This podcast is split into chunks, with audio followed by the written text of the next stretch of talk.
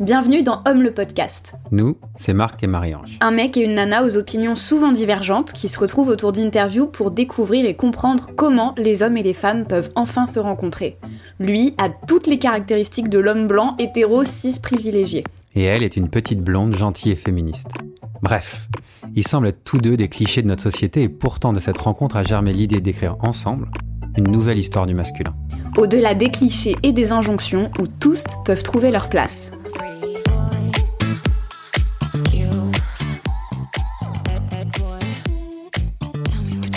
Dans cet épisode, nous accueillons Maxime Labry, ancien infirmier et officier, et aujourd'hui conférencier et inventeur de l'Androswitch. Nous vous souhaitons une bonne écoute. Bonjour, bienvenue Maxime Labry à Homme le podcast. Euh, nous sommes très heureux, Marie-Ange et moi-même, euh, de t'accueillir. Et, euh, et, avant de commencer et de parler probablement de contraception et de ce que c'est qu'être un homme contracepté au 21e siècle, est-ce que tu peux te présenter un peu? Pour que les auditeurs, auditrices et auditrices euh, te connaissent un peu plus s'ils ne te connaissaient pas avant. Bien sûr. Bonjour à tous. Euh, merci à vous deux de m'avoir invité. Je m'appelle Maxime, j'ai une petite quarantaine d'années, je suis infirmier de profession, j'ai aussi un cursus euh, dans la marine, plutôt, plutôt à voile. Et depuis maintenant cinq ans, je m'intéresse fortement et activement à la contraception testiculaire dite euh, dite masculine. Parce que personnellement voilà dans ma vie de couple la question s'est posée à un moment donné et il y a quelques années. Et au travers de ce questionnement qui restait récurrent j'ai pu trouver à l'époque des, euh, solutions des alternatives qui euh, existaient depuis de nombreuses années. Et je n'étais pas au courant ni pour moi personnellement, ni en tant que professionnel de santé. Et donc, fort de ça, j'ai inventé un nouveau dispositif et je me suis intéressé assez de manière assez importante au sujet et depuis ben j'y consacre euh, quasiment tout mon temps en fait et c'est devenu un peu euh,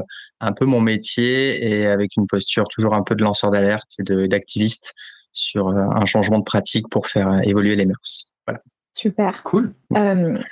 alors, la première question qu'on pose à tout le monde avant de rentrer un peu plus dans, dans le vif du sujet, euh, qu'est-ce que ça évoque pour toi le masculin? Masculin, c'est un grand mot déjà. Le masculin, ça évoque surtout une euh, catégorisation, une manière de catégoriser, euh, comme on peut avoir le, féminin. C'est ici d'une culture scientifique et d'une nécessité d'avoir besoin de, de, ranger les choses. Et donc, pour les ranger, ben, faut pouvoir diviser à un moment donné. Et pour diviser, ben, il faut observer les différences. et donc, et observer du coup les similitudes. Voilà. Et le masculin, pour moi, maintenant, ça évoque principalement ça, une manière de pouvoir ranger et organiser euh, au regard du féminin, euh, et surtout une manière qui est désuète parce que euh, elle a le gros désavantage de mettre une frontière entre des corps et des gens et des êtres humains qui au final, si on s'appuie un peu sur les recherches scientifiques et sur les dernières connaissances, au niveau de, de l'identité de genre, parce que par exemple définir voilà un corps plutôt masculin ou un corps plutôt féminin, au final c'est pas si évident que ça et c'est pas si euh, aisé que ça que de trouver des normes de différence si on pousse un peu dans les détails d'un point de vue, euh, par exemple, des cycles hormonaux, euh, de la physiologie générale du corps. Il y a certes des différences, mais il y a surtout, surtout beaucoup de similitudes. Et donc, euh, le masculin, ça me renvoie à une vision du monde du 19e siècle un peu. Voilà, quelque chose d'ancien, de poussiéreux, qui a surtout besoin d'être repensé, repensé au XXIe siècle, repensé au regard des luttes et des, des concepts féministes qui ont euh, beaucoup avancé sur euh, sur ces questions-là. Le masculin, de l'autre côté, a, a, très très peu avancé sur ces sur ces questions de comment se définir, si possibilité il y a, si on doit arriver jusqu'à une identité masculine ou pas. Donc beaucoup de, beaucoup de questions, beaucoup de questions en, devenir. Et donc je pense que c'est tout l'intérêt aussi de ce podcast, d'essayer de poser les cartes un peu sur la table de ce que c'est qu'être euh, un homme entre guillemets et de ce que peut évoquer euh, le masculin hein, dans sa généralité et dans ses singularités. Voilà. Super. J'adore. et la deuxième question qui va aussi, c'est euh, bah, justement pour aller dépoussiérer et voir à quoi ce que ça évoque à chacun, bah, c'est quoi un homme Franchement, quand tu me dis voilà c'est quoi un homme, moi j'ai des visions assez moyenâgeuses au final. J'ai des visions de, personnes qui vont guerroyer. C'est très emprunt aussi de la manière dont j'ai été élevé euh, avec euh, les contes populaires et, cette vision là un peu d'un homme chevaleresque euh, qui va soit sauver, soit détruire. Euh, voilà, c'est très manichéen toujours, avec très très peu de finesse. Donc moi j'ai vraiment une vision assez caricaturale d'un être humain qui serait dans des postures comme ça, euh, à la fois euh, duales et et malheureusement avec comment dire avec cette violence inhérente de la posture. Ce mot homme, il me renvoie, il me renvoie à cette violence et à cette à cette violence patriarcale aussi qui clairement fait pour le moment encore partie de notre culture, mais qui est en train de, en train de s'effriter, espérons-le, de, de, changer entièrement. Mais il y a ce truc-là qui est renvoyé avec le mot, euh,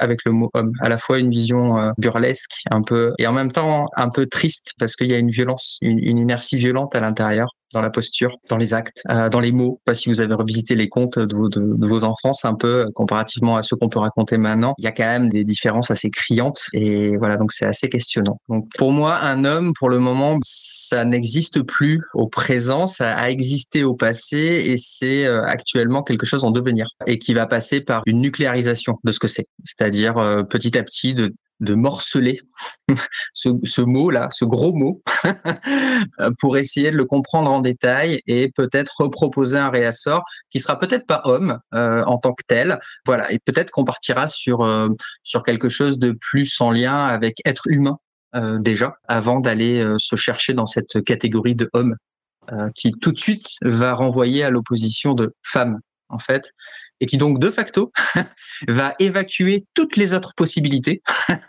et ça, c'est assez problématique euh, pour moi, dans mon, dans mon image. Voilà. Donc on est sur un énorme chantier, et pour toi, euh, on est en plein dans le cœur du changement en ce moment. Alors, on est en plein chantier. Pour moi, on n'est pas encore au cœur du changement, loin de là.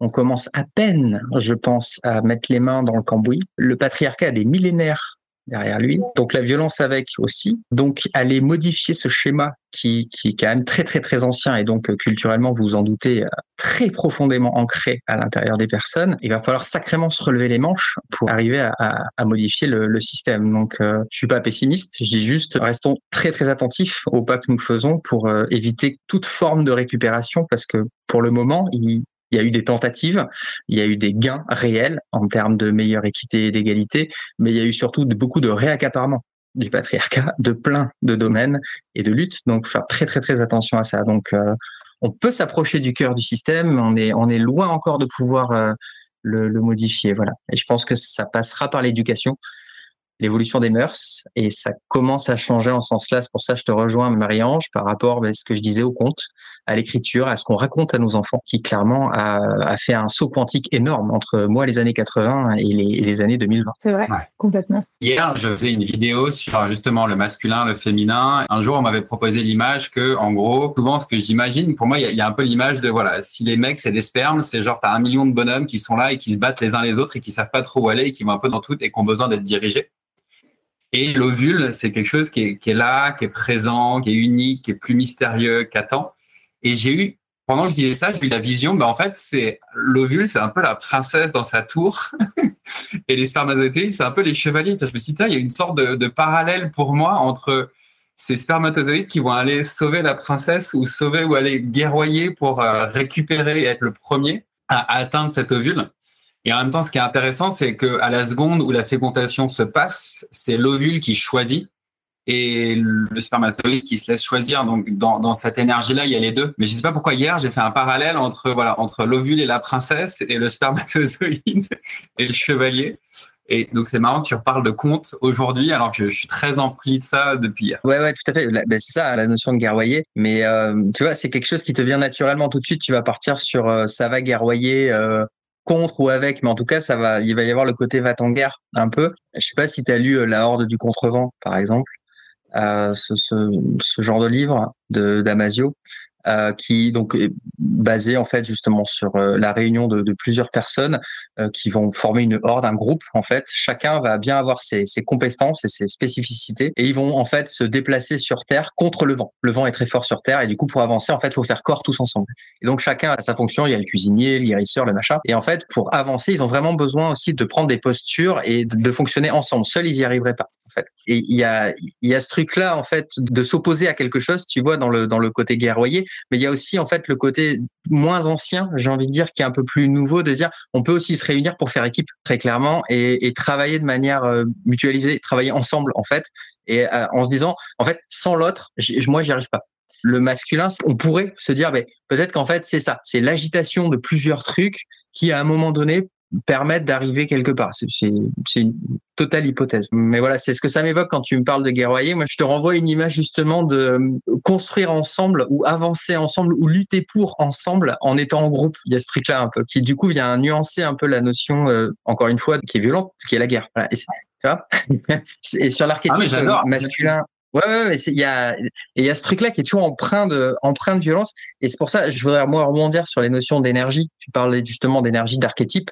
Donc, euh, c'est euh, l'archétype, c'est une représentation psychique qui est euh, individuel ou qui est partagé avec d'autres. en général, c'est plutôt un peu collectif. Et puis, euh, les personnes individuellement vont s'y raccrocher, vont se, faire une représentation de l'archétype. Et c'est euh, les archétypes, c'est souvent des trucs qui traversent les âges. C'est-à-dire bon, ça, ça, ça change pas trop au niveau de la psyché. Ça, reste toujours un peu les mêmes patterns. Et ces patterns-là, on les retrouve au niveau de certaines religions. Tout ça, c'est cette polarisation entre le yin, le yang, entre le jour, la nuit.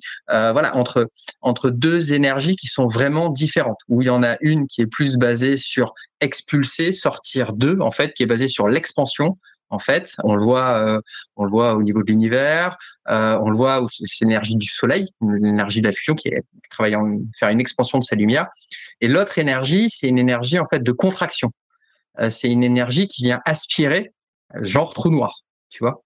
Et c'est ces deux énergies qui existent, qui sont l'opposé l'une de l'autre, mais il n'empêche, ça ne viendrait pas à l'idée d'un scientifique de se dire euh, ouais, non, mais l'énergie du Soleil, la fusion nucléaire, c'est mieux qu'au final un trou noir, quoi, que l'écrasement total d'une étoile sur elle-même. Enfin, pourquoi la fusion, la fusion devrait dominer le l'écrasement des atomes sur eux-mêmes? Cette question-là, en fait, de dualisation, elle, elle n'existe pas au niveau des énergies, parce que tout de suite, en fait, elles sont vues comme complémentaires. S'il y a un trou noir d'un côté, ben, ça veut dire qu'il y a une expansion aussi de l'autre côté, etc. Et il y a vraiment cette notion, en fait, de, de cohabitation et la notion de justement de, de diviser et de catégoriser, comme on l'a fait, c'est très scientifique, mais des années 1900, euh, 1800, pour ranger des trucs dans des boîtes et surtout pour isoler et séparer des choses.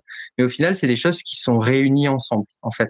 Et c'est pour ça qu'on arrive à se poser ces questions-là aussi, de se dire, c'est quoi un homme? Et du coup, ça veut dire, ça veut dire qu'il y a des femmes en face, mais ça veut dire qu'il y a que ces deux catégories, il n'y en aurait pas d'autres etc. Ça vient créer de l'isolement en fait et de la solitude, même au niveau des archétypes en fait. C'est pour ça que je voulais revenir sur euh, sur les archétypes. L'une des fonctions des archétypes, ça peut être aussi de comprendre que oui, certes, il y a une différence entre des choses, entre ce qu'on peut appeler homme ou ce qu'on peut appeler femme, mais qu'au fond, en fait, elles participent à un ensemble qui est plus grand qu'eux-mêmes, qui est la psyché, c'est l'équilibre de tout qui va donner une psyché à peu près cohérente et du coup quelque chose qui va bien fonctionner. Et du coup, il y a cette notion de coopération qui peut apparaître justement entre ces deux énergies et euh, sortir de l'opposition et de la binarité pour rentrer plus sur une approche euh, unifiée. C'est pas le yin sans le yang. C'est le yin avec le yang. Et un peu comme t'as ta droite et t'as ta gauche, t'as bien deux mains. Tu peux pas dire mais c'est les mêmes. Elles sont super complémentaires. Et si on les met en miroir, elles se collent l'une à l'autre en fait. Elles sont voilà elles sont unies d'une certaine manière. Pour moi, c'est toute la subtilité de, dans, dans, mon, vocabulaire, c'est comment distinguer sans séparer. Effectivement, c'est quelque chose d'humain, c'est quelque chose dans notre euh, construction psychique et, et égotique de se séparer du reste. Parfois, nous avons du mal à distinguer que bah, je ne suis pas toi, tu n'es pas moi, mais on est quand même partie du même champ de conscience, du même champ humain, de la même planète Terre, et qu'on fonctionne tous ensemble. Euh, donc non, pour moi, il n'y a pas de entre masculin et féminin, il n'y a pas d'opposition. Euh, c'est ce que j'aime bien dans le symbole yin et yang, qui est qui un, c'est tourne ensemble, puis tu as du noir dans le blanc et tu as du blanc dans le noir. Donc voilà, c'est moi, c'est comment euh, aujourd'hui au centre, c'est de pouvoir employer le mot masculin ou les mots liés à l'énergie masculine parce que je sais, quand je t'ai dit homme, j'étais même gêné de dire le mot homme. Je sentais qu'il y avait une sorte, c'est quoi un homme? Genre, Avec une forme de dépression dans la voix. Et il y a quelque chose qui aurait envie de parler de distinguer un corps masculin euh, d'un corps féminin, qui aujourd'hui est complètement en train de changer parce qu'effectivement, avec les mouvements non binaires, avec la fluidité de genre, avec plein de choses, c'est en train de changer. Et que je pense que pendant longtemps, ça a été catégorisé parce que c'était plus simple de faire comme dans la nature. Et chacun a son rôle, chacun son truc et que c'est plus simple de mettre des cases. Que, en tout cas, moi, j'ai la chance et je suis très heureux d'être vivre à cette époque dans laquelle tout ça est en train d'être déconstruit. Sinon, je ne serais pas capable de faire ce podcast avec Marie-Ange et avec toi et de se poser ces questions s'il n'y avait, pas à déconstruire quelque chose. En tout cas, pour moi, c'est un, ouais, trouver cette, euh, cette manière d'appréhender tout ça sans se séparer. Ouais, ouais. Mais c'est moi je, je, rebondis sur la, la notion de pouvoir euh, différencier sans séparer. Enfin, clairement, euh, rien qu'au niveau de ton intégrité physique ou, ou, de ton de ton identité, si à un moment donné il n'y a pas de frontière entre ce qui est dedans et ce qui est dehors, ce qui est en toi et ce qui est à l'extérieur, c'est compliqué en fait euh, de, de, pouvoir vivre. On serait dans une fusion totale et perpétuelle avec tout. Euh, l'autre n'existerait pas, il sera à l'intérieur de soi. Ce serait ingérable en fait. Du coup, cette différenciation, au final, elle se fait par une distanciation en fait. Plus que séparer, au final, c'est prendre de la distance avec euh, l'objet. En gros, si je colle la tasse de thé contre mes yeux, je vais voir que ça, en fait. Et du coup, je, je vais pas pouvoir l'analyser. Je vais presque avoir l'impression que je, je, suis la tasse de thé, je suis dedans. Quoi. Alors que si la tasse de thé, pour la différencier et pour la, la rendre réelle aussi d'une certaine manière, je suis obligé de la différencier, de, de l'éloigner de moi. Et c'est cet éloignement, en fait, par rapport à l'objet. Et donc cette, ce dépouillement aussi émotionnel, archétypal, culturel, etc par rapport au masculin ou ce que c'est qu'être un homme, c'est se dépouiller en fait de ces représentations passées, donc prendre du recul par rapport à l'objet qu'on vient analyser, que peu à peu, je pense, on va pouvoir mieux l'appréhender en fait. Et ça passe par faire un pas en arrière pour le coup. Voilà. Il y a l'an 01, ils disent faites un pas sur le côté. C'est un peu ça déjà. C'est regarder différemment sous un autre angle. Et là, c'est euh, regarder sous un autre angle, mais en, en, vous reculant au final, en prenant du recul par rapport à, à cela. Je ne sais pas comment tu te, définis, toi, auprès de quelqu'un. Tu dis bonjour, je, suis un homme ou je, suis une personne euh, cisgenre, euh, hétéro, euh, en identité fluide. Enfin, tu pars sur quelle présentation, toi, de, ce côté? Comment t'es, toi, par exemple, Marc? Pendant longtemps, je me suis pas posé la question, comme tout homme blanc, et j'avais trouvé ça quelqu'un qui j'avais trouvé ça vachement intéressant. C'était un podcast que j'avais vu et un mec qui disait dans les années 70, il était dans une fac de philo aux États-Unis et il était le seul homme entouré de femmes. Et elle disait, ah, moi, quand je me regarde le matin, je vois une femme. Et il y a quelqu'un qui disait, ah, moi, quand je me regarde le matin, je vois une femme noire. Et lui, un peu gêné, bah, moi, quand je me regarde dans le miroir, euh, je me vois moi, quoi. Et donc, je pense que j'ai été rattrapé euh, parce que je suis né avec ça. Donc, euh, quand je me regardais dans un miroir, je voyais moi. Petit à petit, je commence à voir ma couleur de peau, mon genre. Et depuis euh, six mois, je me considère plutôt fluide dans mon genre, fluide dans ma sexualité. J'ai une tendance à préférer les femmes et euh, à m'habiller comme un garçon entre guillemets, ou un homme, mais ça peut m'arriver euh, de mettre des talons, de m'habiller en robe. Mon prénom de femme s'appelle Sylvie. Enfin, j'ai trois femmes à l'intérieur en fonction de leur âge et de leur archétype. J'ai en gros trois archétypes féminins euh, qui sont euh, Sophie, Sylvie et Yasmine. Enchanté. Enchanté. Et d'un point de vue sexualité, j'ai une préférence pour les corps féminins, mais j'aime la sensualité et parfois un peu de sexualité avec les hommes. Voilà à peu près où j'en suis. je pense dans comment je me présente et ça dépend vraiment des jours. Pour moi, c'est pour ça que j'aime bien le, mot fluide et j'aime bien malgré tout ce que je pense que j'ai pas mal grandi dans des univers euh, tibétains et asiatiques dans lesquels il y a quand même cette expérience de la polarité. Et le but, c'est d'aller au centre, mais le seul moyen de connaître le centre, c'est d'avoir exposé et d'avoir découvert les deux. Et donc moi, j'aime bien passer de l'un à l'autre. Et c'est plus dans des moments euh, d'extase ou, de, ou, quand je fais l'amour ou truc, ou d'un coup, mon genre va complètement disparaître. Pour le coup, effectivement, comme tu l'évoquais, je, pensais à ça, à des moments de fusion humaine avec quelqu'un d'autre et d'aller atteindre euh, autre chose grâce à quelqu'un ou avec quelqu'un, c'est pendant qu'on fait l'amour. En tout cas, c'est un, un, un, grand portail pour ça, au-delà de faire des bébés. C'était quelqu'un qui disait, je trouve ça très beau, l'acte sexuel, c'est quand même le seul rituel sur Terre qui permet de ramener une âme et de la ramener sur Terre.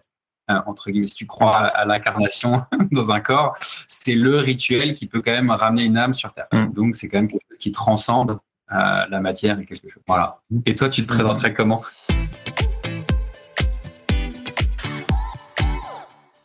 C'est une bonne question. Moi, je, je suis issu d'une culture très binaire, garçon, fille. Euh, j'ai été élevé là-dedans. J'ai très tôt, j'étais assez fluide. Enfin, moi, ça m'embêtait. Euh, j'aimais bien m'habiller plutôt avec des, vêtements qu'on considère pour des filles, tu vois.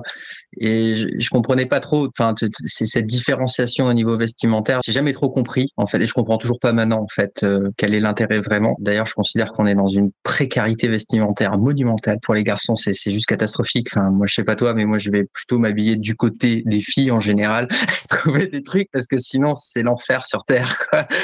Très honnêtement, c'est, ça va pas. On va faire un podcast là-dessus, mais je pense que voilà. donc, ah, c'est un enfer pour un garçon. c'est, ah mais total, triste. Total. Tu, c'est ultra triste et ça commence à changer hein, dans le sens que c'est ultra triste de trouver des vêtements et de les porter, ça l'est de moins en moins compliqué, mais ça l'était encore il y a quelques années. Quoi. Sortir en jupe, même en sarouel, tu vois, enfin, ben, c'est ici c'est compliqué quoi. Voilà, enfin c'est le du coup le regard de l'autre aussi est, est assez euh, peut être assez fort. Donc je parle de, de ça, du travestissement au final, d'aller chercher d'autres vêtements et d'autres sujets aussi, mais ces sujets-là, au final, à chaque fois, quand, quand je faisais un pas, j'avais vraiment l'impression, au final, à la fin, de faire un pas dans un monde interdit. Il m'était renvoyé assez violemment, tu vois, par ma famille. Quoi. C'était euh, non, c'était euh, tout de suite euh, la colère, être grondé, le dédain un peu des grands-parents ou des tontons et des tatars. Enfin, comme si j'avais fait quelque chose de mal, vraiment de oh là là. non non, et ça et ça ça m'est ça m'est ça m'est resté longtemps. Maintenant, moi je me considère plutôt assez fluide je me considère comme un garçon, un homme, pas vraiment. J'ai jamais compris cette phrase, soit un homme ou un fils. J'ai jamais, jamais compris ce que ça voulait vraiment dire. Plutôt comme un garçon avec euh, un côté assez féminin, dans une certaine forme, ouais, une, empathie assez, assez importante. Ça me va très bien, en fait, de pouvoir être euh, moins raide dans les gestes, beaucoup plus souple, beaucoup plus dans la rondeur. Je me reconnais comme un garçon blanc, mais plus ou moins mat. Au niveau de ma couleur de peau, ça n'a jamais été très clair et les gens savent jamais trop d'où je viens. En général, en dehors d'Europe, quand je leur dis que je suis français, ils me disent non, si.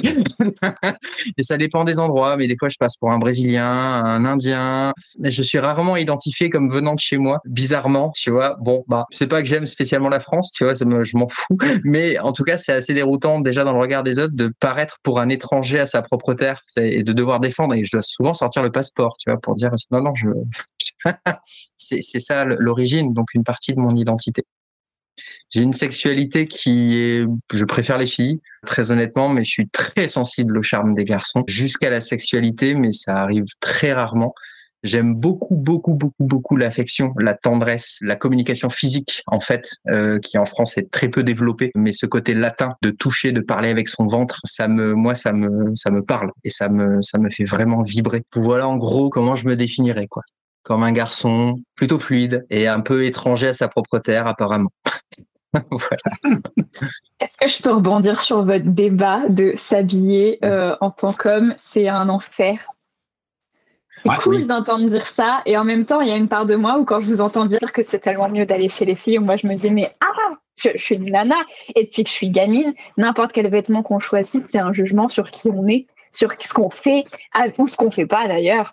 Et en fait, euh, peut-être il y a plus de choix chez les nanas, c'est incontestable, et il y a beaucoup plus de, de ludique dans euh, la façon de s'habiller, le choix qu'on a et tout. Mais en même temps, il y a tellement de contraintes et de pression autour de ça que c'est hyper intéressant de vous entendre dire ça. Et en même temps, il y a une part de moi qui dit Ouais, mais c'est bien plus compliqué que ça aussi. Ben, ce que tu évoques, c'est presque un privilège de genre pour le coup. nous, on aurait presque le droit, tu vois, de se plaindre et d'aller chercher une forme d'originalité et ce serait admis et accepté, alors que vous, eh ben non, vous allez être euh, jugé, discriminé, euh, etc., instrumentalisé. C'est ouais. Après, je pense que ça, le, jugement sur la tenue, il est universel. Euh, enfin, je veux dire, chez les garçons, il y a les geeks, il y a le sportif, il y, a tous ces archétypes-là aussi qui existent. Hein. Et si on va même sortir avec une jupe, je suis sûre qu'il y aura autant de remarques qu'une nana qui sort avec une jupe bien courte. Je pense que la violence en fait envers les femmes et toutes les minorités associées, elle ne, elle est comment dire, il y a un continuum dans, cette violence-là et elle porte pas spécialement sur euh, une possibilité, un axe, que ce soit l'axe vestimentaire ou de la posture ou de la manière de parler ou je ne sais que sais-je. Voilà, elle est globale en fait. Et c'est ça qui est super flippant aussi en étant un garçon, de se dire 99% des agresseurs c'est des personnes à testicules j'ai des testicules, j'en fais partie. Comment moi, mon genre, mon identité, comment je me construis en partant du postulat que je suis issu d'une culture violente et je suis le dominant. Euh, je le porte en moi du coup parce que j'ai été euh, élevé comme ça, parce que le regard de l'autre me construit et je me retrouve dans cette à cette place-là que j'ai pas désiré, que je ne maîtrise pas, parce que elle m'est un peu tombée dessus à la naissance. J'ai pas choisi d'avoir des testicules, et ça pose beaucoup de questions sur euh, comment le vivre en tant que garçon. Est-ce que je dois passer partir du postulat que bon ben je suis issu de la violence, donc je suis violent et je suis agresseur. Est-ce que c'est le, le, postulat sur lequel il faut partir? Et dire bon bah voilà et à pas en fait travailler sur ça et mea culpa sur 1000 ans, 2000 ans, 3000 ans, de dire je, représente ça et ça a traversé les âges. Comment vivre avec Ou est-ce qu'on peut aussi envisager une autre posture sans minorer en fait la violence euh, euh, transmise euh, au fil des générations? Mais dire non, peut-être qu'on peut aussi prendre un peu de recul et se dire bah, peut-être que c'est pas que ça être un garçon. Peut-être que j'ai ma singularité et que sentir le parfum d'une rose ça me ça m'enchante et, euh, prendre la main de ma partenaire euh, quand elle est pas bien et euh, entendre et recueillir sa parole et ben ça me va et pouvoir pleurer avec elle quand je vais pas bien ben ça me va aussi et euh, et qu'elle est euh, qu'elle gagne plus d'argent que moi ben ça me va aussi de pouvoir repasser mes chemises il y a pas de problème. Enfin peut-être que peut-être que si voilà avec aussi un petit peu tout petit peu de recul on peut on peut envisager le le vivre ensemble différemment. Quoi. Complètement. C'est au cœur de, c'est au cœur de beaucoup de mes, de mes pensées, de mes constructions et d'une des raisons de ce podcast. Voilà, moi j'étais comment est-ce que je fais pour devenir, enfin tu vois, il y avait une part de moi qui avait peur de devenir un homme parce que pour moi le, et une part de moi qui reste enfant parce que le jour où je deviens un homme, je deviens un agresseur, un violeur, un abuseur et donc j'étais, je veux pas devenir adulte parce que je, les seuls, voilà, ce qu'on me renvoie c'est ça. Mais il y a plein de choses dans, dans ce que tu dis. Il y a un, c'est un sujet hier qu'on n'a pas complètement été au bout de là avec quelqu'un qui avait, qui, qui préfère les hommes.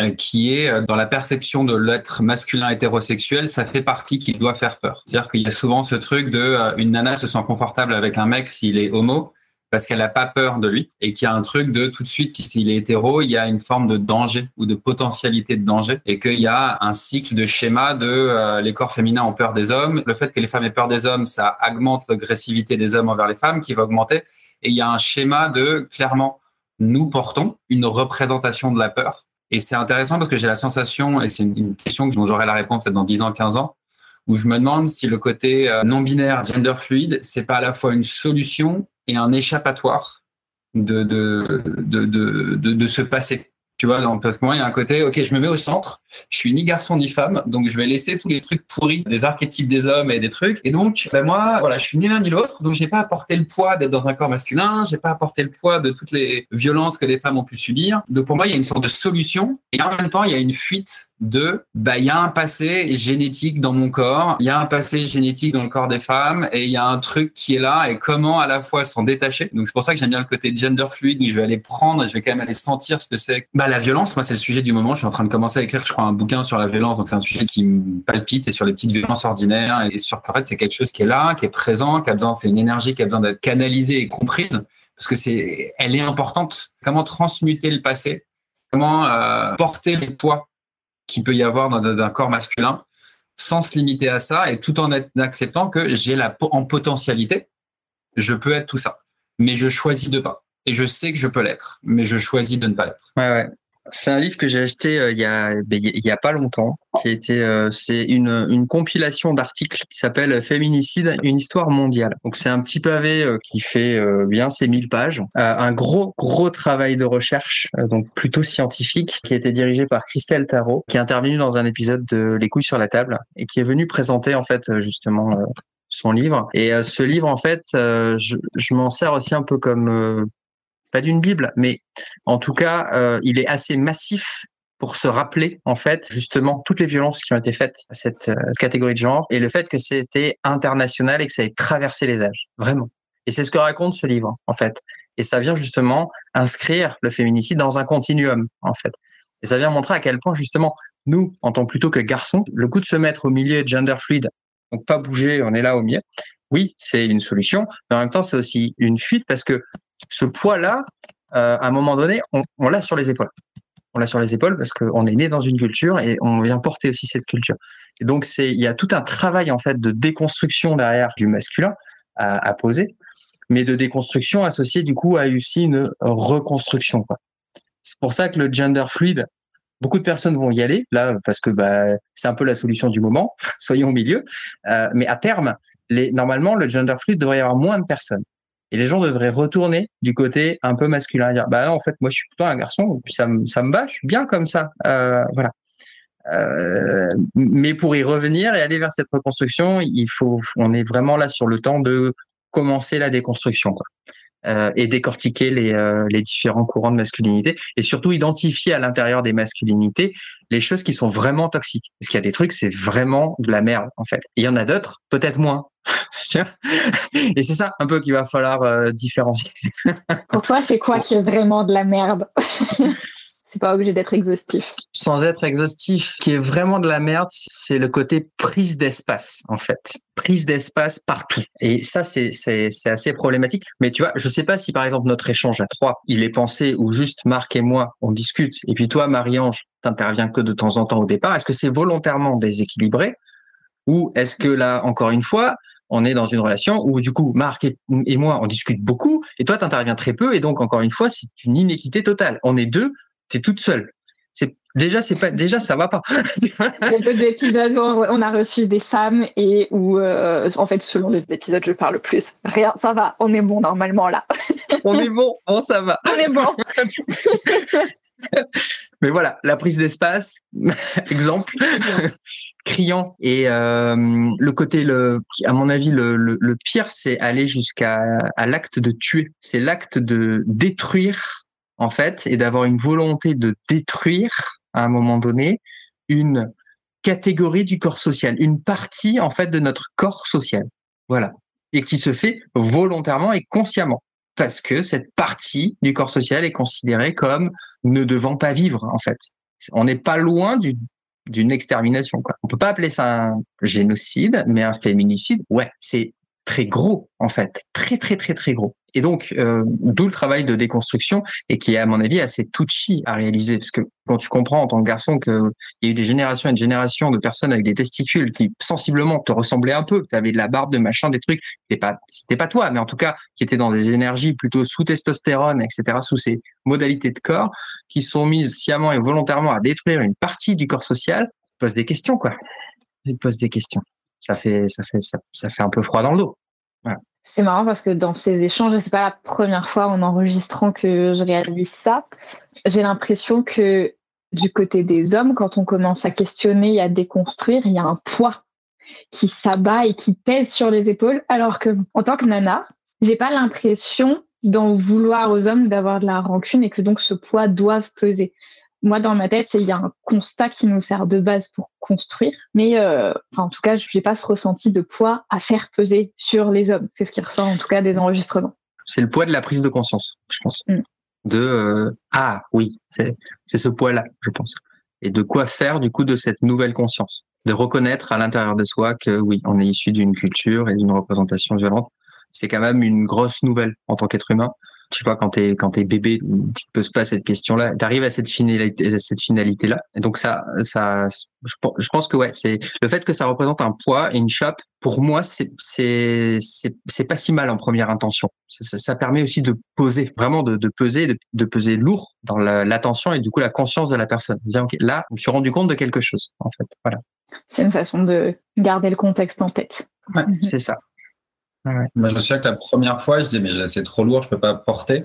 Après, j'irai pas jusque là, parce que moi, j'ai une vision que j'aime bien, qui est que, euh, j'aime bien. Peut-être qu'elle elle corps euh, la responsabilité des masses des hommes. C'est que, pour moi, le patriarcat a pas a détruit ou a cherché à détruire le masculin des femmes, et pas forcément les femmes. Il a cherché à asservir et à, et à brider par contre, les femmes étaient toujours nécessaires en tant que euh, mère, euh, nourricière et, les, archétypes euh, dans ce côté-là. Donc pour moi, il n'y avait pas de et que effectivement le patriarcat a une tendance à chercher à contrôler le masculin et chez les corps féminins et chez les corps masculins, et en plus chez les hommes de complètement détruire le, féminin. Enfin, pour moi, il y a un truc de et ce qui, ce qui est compliqué, ce qui est un peu schizophrène dans ma tête, c'est je pense que le patriarcat fait autant de dommages aux hommes qu'aux femmes.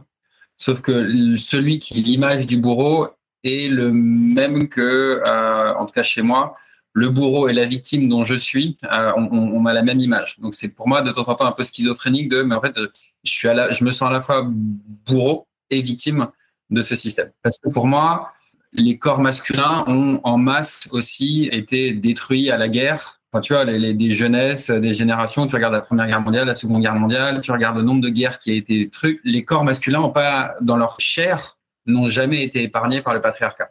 Il n'y a pas eu un truc dans lequel un seul corps a souffert physiquement. Pour moi, les deux ont pris cher à travers l'histoire, mais sauf que c'est cette sensation, et souvent ce que je dis aux gens, c'est les corps masculins sont plus agressés dans la rue que les corps féminins. Par contre, je préfère être agressé comme un homme que agressé comme une femme. C'est-à-dire, je préfère me faire agresser, on va me donner des coups, on va m'insulter, on va me raqueter, que qu'on vienne toucher à mon intimité euh, physique et intime et sexuelle. C'est deux types de destruction. Pour moi, il y en a un qui est plus détruit que l'autre, j'arrive pas à, le sentir. Il y a une subtilité pour moi dans ce que tu dis, c'est que euh, d'où vient l'oppression, c'est-à-dire que oui, il y a des, plein d'hommes qui ont été envoyés à la guerre, au front et qui en ont souffert physiquement, mais c'était des décisions prises par des hommes. Et les femmes, quand elles souffrent physiquement, c'est des décisions prises par des hommes. Et pour moi, il est là le truc.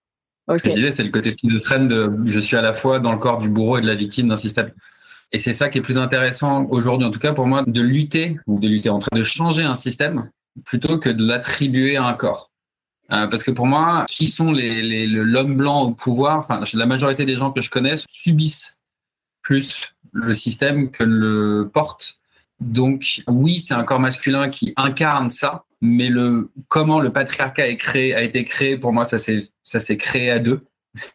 et ça s'est répandu et ça fait des générations qu'on reproduit le même schéma et que c'est effectivement dans mon corps ou dans l'image de mon corps qui le perpétue. Mais je pense qu'il est tout aussi délétère pour les deux corps et que euh, c'est ça qui est compliqué, c'est que le bourreau a un corps masculin enfin, a l'air d'être un corps masculin, mais la destruction qu'a le patriarcat sur lui est tout aussi forte, voire même pour moi, dans, à certains endroits, plus, plus forte. Bon, j'entrerai pas dans un débat de qui a eu la plus grosse peine de l'autre, entre les garçons et les filles, mais je, par contre, ce que je pourrais dire, si, si je prends un tout petit peu d'altitude par rapport au patriarcat, et de se dire, OK, ben, le patriarcat, il a impacté des personnes plutôt euh, menstruées fortement en grande ampleur et aussi des personnes avec des testicules, mais quand même en à mon avis, en moins grande ampleur, mais aussi. Le patriarcat, si on devait lui donner une volonté, un peu une dynamique, pour moi, sur le, corps social, ce qu'il fait, c'est qu'il essaye de transformer cette catégorisation, en fait, en une, réalité, en fait, euh, sociale. Et de dire, les femmes, donc, n'ont plus qu'un côté féminin, et encore, c'est l'idée du féminin caricaturé et pensé par des personnes plutôt masculines, tu vois. Donc c'est loin d'être le féminin, mais en tout cas, on leur enlève un peu cette cette moelle-là, ce dont tu parlais, cette chasse du masculin dans le féminin. Et de l'autre côté, les garçons en fait sont objectivés et transformés en l'idée que le patriarcat se fait du masculin donc sans plus aucune trace du féminin, encore une fois, euh, l'idée du masculin et du féminin, là, étant pensée par le patriarcat et donc par des hommes. Donc, de toute façon, biaisé dès le départ. Et il y a un peu ça, comme ça, retirer au final cette dualité qui est dans chaque personne pour que chacun ne devienne plus que la propre catégorie, homme ou femme. Point les deux en fait. Donc en ce sens-là, il y a une vraie souffrance en fait de toute personne dans le système, quelle que soit son assignation de genre. Mais attention, la violence subie en tant que garçon, je pense que pour moi, il me serait difficile d'imaginer et de pouvoir comparer euh, ce que je subis et ce que je considère comme euh, une souffrance par rapport à cette domination euh, que je subis moi aussi en partie par rapport à une personne en fait menstruée parce que déjà je suis pas dans son corps, je sais pas ce qu'elle vit au quotidien, et puis parce que justement je pars de la personne testiculée. Du coup, je suis totalement biaisé dans ma lecture pour pouvoir appréhender ce que l'autre en termes de souffrance vit. Voilà, c'était ce, c'était ce que je voulais dire. Je partage le même point de vue, mais c'est ce que pour moi j'ai le même point de vue qu'un corps menstrué a plutôt des fantasmes sur ce que c'est qu'être un corps masculin et sur ce que c'est que les privilèges d'être dans un corps masculin et effectivement, il y en a, mais pour moi, les conséquences qui viennent, enfin moi, mon prise de lecture qui est souvent que j'ai la sensation qu'on dit que c'est, je sais pas à quel niveau, et on doit, on devrait faire un épisode sur ça. C'est, quoi un privilège, à quel niveau et de quoi on parle et à quel niveau de lecture. Est-ce que ça incorpore le bien-être, le être heureux, le, qu'est-ce que ça incorpore? Euh, moi, je considère qu'un corps, pour commettre de la violence, a besoin d'être dans une souffrance telle que je considère que les corps masculins sont dans une gigantesque souffrance depuis des millénaires. C'est en étant dans cette souffrance et en étant scindé de cette souffrance et de toute cette violence qui sont capables de commettre des actes de violence. Et donc pour moi, il n'y a, pas quelque chose d'enviable à être dans, un corps qui est capable de commettre autant d'atrocités, autant de violences. C'est un endroit où j'ai du mal à dire c'est mieux l'un ou l'autre. Et j'ai l'impression d'avoir tellement entendu que c'était plus simple d'être dans un corps masculin qu'il y a une part de moi à un endroit qui est effectivement peut-être un peu infantile et vindicative en disant mais en fait c'est pire d'être dans un corps masculin mais j'ai l'impression qu'on m'a tellement dit quelque chose que moi j'ai pas vécu de l'intérieur que c'était plus simple. que voilà. Pour moi, c'est chacun, chacun souffre avec son archétype. J'ai la sensation qu'il y a une confusion dans ce que tu dis entre la généralité qui est que euh, sur cette planète, c'est quand même moins compliqué d'être un homme que d'être une femme, et ton vécu à toi qui ne veut pas dire pour autant que ça a été facile d'être un homme. Et l'un n'empêche pas l'autre. Oui. Moi, pour le coup, je suis pas d'accord avec toi, Marc, sur le postulat de départ de pour qu'un corps devienne violent, faut qu'il ait emmagasiné beaucoup de souffrance. Je suis pas sûr, en fait, loin de là. Je pense que tu peux être violent si tu es élevé en étant violent et que tu es élevé dans une culture qui te montre que c'est bien d'être violent et que bah, il faut taper pour être, être reconnu. Je pense que tu peux arriver à être violent vraiment dans la vie pas spécialement en ayant une souffrance importante à l'intérieur de toi, mais simplement parce que on t'a montré que euh, l'acte de violence était gratifié, était reconnu, et donc c'était par là qu'il fallait passer pour exister en fait et être, et euh, que c'était la manière de d'agir. Donc je, je, dis pas que voilà la souffrance intérieure n'amène pas à une violence extérieure je dis pas ça, je dis juste que je pense pas que ce soit la seule porte d'entrée et la seule explication de l'externalisation de la violence. Parce que si je le positionne comme ça, c'est aussi pour, comment dire, éviter de trouver une excuse aussi à cette violence-là l'expliquer, c'est une chose. L'excuser, en fait, et dire oui, mais non, mais c'est parce que j'étais violent. Enfin, j'étais en souffrance à l'intérieur de moi, donc je suis violent. En fait, c'est une autre posture. Et cette autre posture, pour moi, elle, est problématique. Je, je, je pourrais pas la voir en tant que personne parce que la violence, à la base, théoriquement, elle est inacceptable, en fait. J'ai pas besoin d'y aller. Voilà. Donc, euh, et si j'y vais, ça peut aussi être du non pas que j'ai une grande souffrance, mais parce que j'ai été élevé en fait comme ça, en partie en fait, sans m'en rendre compte. Hein. Je peux devenir violent sans pour autant euh, être entraîné euh, à tous les arts martiaux du monde en disant voilà c'est ça être euh, être un homme mon fils ou je ne sais que sais-je mais par des petits actes de, de domination du, du quotidien, la, la petite violence du quotidien. Il y avait ce côté-là. En tout cas, la souffrance peut amener à la violence, mais pas que. Et pour moi, c'est. Alors, je suis pas en train de justifier. Hein. Moi, pour moi, c'est c'est un truc de comprendre pourquoi les, les corps masculins ont, ont, plus de euh, simplicité à commettre un type de violence. Parce qu'après, moi, moi, j'ai un autre bouquin qui a été une de mes bibles à un moment pour penser, qui était un bouquin sur écrit par une femme sur les violences des corps féminins.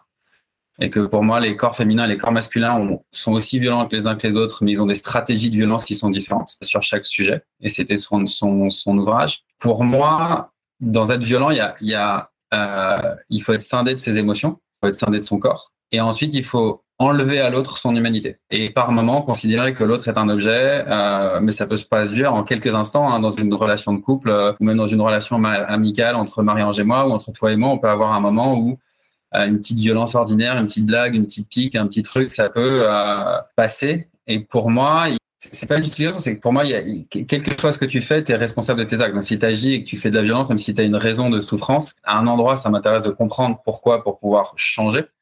Euh, mais ça ne justifie pas. Euh, aucune, moi, aucun endroit, euh, j'en sais rien, on parlait des violences à l'école, c'est pas parce que euh, tu, tu sais pas dire non que ça justifie à que quelqu'un te fasse du mal. Mais le fait que tu saches pas dire non en, contribue au fait que quelqu'un ait plus de facilité à faire du mal. Mais donc, pour moi, c'est comment comprendre les deux, comment penser les deux sans justifier. Juste, bah, ok. Dans les corps masculins, la déconnexion avec notre monde émotionnel, qui nous est demandé depuis qu'on est petit, entraîne une plus simple facilité à ne pas considérer l'autre comme un être humain, à ne pas avoir d'empathie, à ne pas avoir d'émotion et donc à pouvoir être violent. Et pour moi, cette déconnexion émotionnelle à un endroit est une souffrance qui est récompensée euh, par des privilèges. Euh, tu vois, j'en parlais ce matin avec quelqu'un que j'ai en, en, soins qui me disait, mais je, avec mon mec, je comprends pas, dès que je lui pose une, une question, ça, ça le, et je lui fais, mais c'est en fait, c'est assez normal parce que beaucoup d'hommes sont tellement déconnectés de leur monde émotionnel que si tu commences à leur demander de regarder à l'intérieur, il n'y a rien.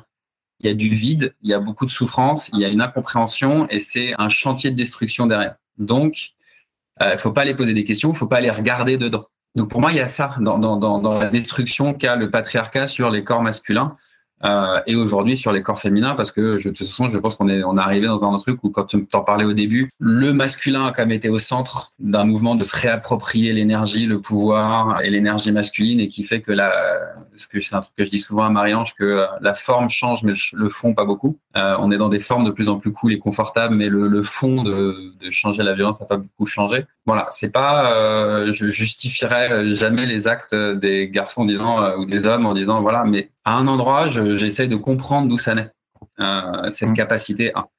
Disons que la compréhension, c'est le premier outil vers l'évolution, mais il faut que ça reste le premier outil et pas le discours central, je pense. Ouais, mais pour moi, c'est comme aujourd'hui, il y a peu de compréhension de ça et peu de sujets sur ça, et que souvent les seules personnes à s'exprimer sur ce sujet, c'est des corps féminins pour moi, il y a moins de compréhension de l'intérieur, comme tu peux le dire, de qu'est-ce que c'est que ce vécu de l'intérieur.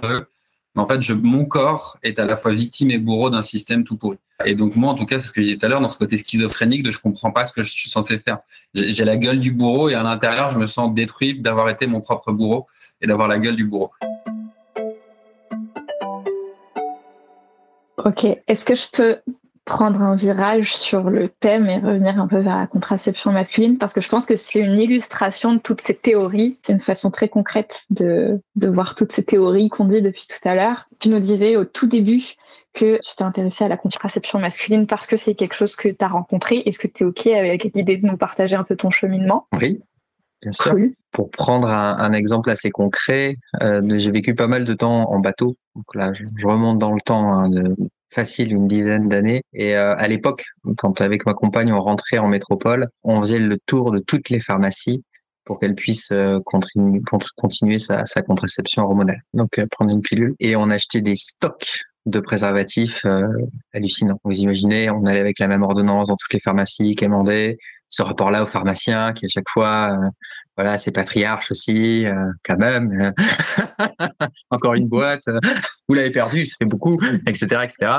Donc vraiment, quand je dis stock, c'est des dizaines de boîtes. Et à côté, on allait euh, dans un supermarché et puis vraiment, on faisait des stocks de capotes pour au cas où, pour pouvoir assurer, parce qu'on n'arrivait jamais à avoir assez au final de, de produits, de molécules, pour tenir le temps où on était à l'étranger. Et se fournir à l'étranger, c'est juste pas possible. Et au final, j'étais assez fier du truc, de me dire, bah, c'est génial, on s'est pris un kilo d'hormones en caricaturant, et puis 250 euh, boîtes de préservatifs. Euh, on est super au niveau de notre contraception, on gère à fond. Et quand je suis tombé sur les méthodes hormonales et thermiques, vraiment par hasard, au travers d'une nouvelle relation de couple, à me dire, en fait, il y a des alternatives pour les garçons. Je ne savais pas, j'étais pas au courant. Je me suis senti très con à l'intérieur de moi de me dire, mais ce que tu faisais il y a quelques années, avec euh, le tour des pharmacies et tout, mais tu pourrais pas le refaire maintenant en fait c'est pas possible parce que bah, du coup je suis dans une pratique contraceptive euh, différente. Ça n'empêcherait pas que ma partenaire pourrait très bien faire le tour des pharmacies pour avoir sa, contraception hormonale je dis pas mais en tout cas on n'aurait plus besoin de faire le tour pour les capotes et puis peut-être que justement bah, sa contraception hormonale elle la repenserait ou elle la penserait différemment ou elle pourrait utiliser une autre méthode de contraception. Et le fait de tomber comme ça sur des, des alternatives existantes donc de passant de la personne qui ne connaît pas, qui est dans l'ignorance euh, et qui se glorifie de pratiques qui somme toute sont très normatives. Euh, et puis, euh, si je regarde un peu quand même, bon, les pratiques hormonales, c'est beaucoup aussi d'effets secondaires contraintes. Les capotes, c'est bien, mais c'est pas le truc le plus efficace. Et puis, c'est pas le truc non plus le plus écologique sur Terre. Bon, bref, il y avait beaucoup de critiques sur notre, sur nos stratégies contraceptives à l'époque, alors que, bah, on se disait, vivant sur un bateau, au plus proche de notre milieu, on récupérait l'eau de pluie, etc. Mais ça nous empêchait pas que ma partenaire pisse dans l'eau et que on donne des hormones à tous les poissons autour. Ça, par contre, pas de problème. Et qu'on termine avec plein de bouts de latex qu'on met dans des poubelles schizophrénie totale. Schizophrénie par ignorance pure, en fait. et le fait de passer de ignorant connaissant, ou au moins découvrant, ça a révolutionné clairement, en fait, mon approche, en fait, de la contraception, de la sexualité, et l'air de rien, de mon corps.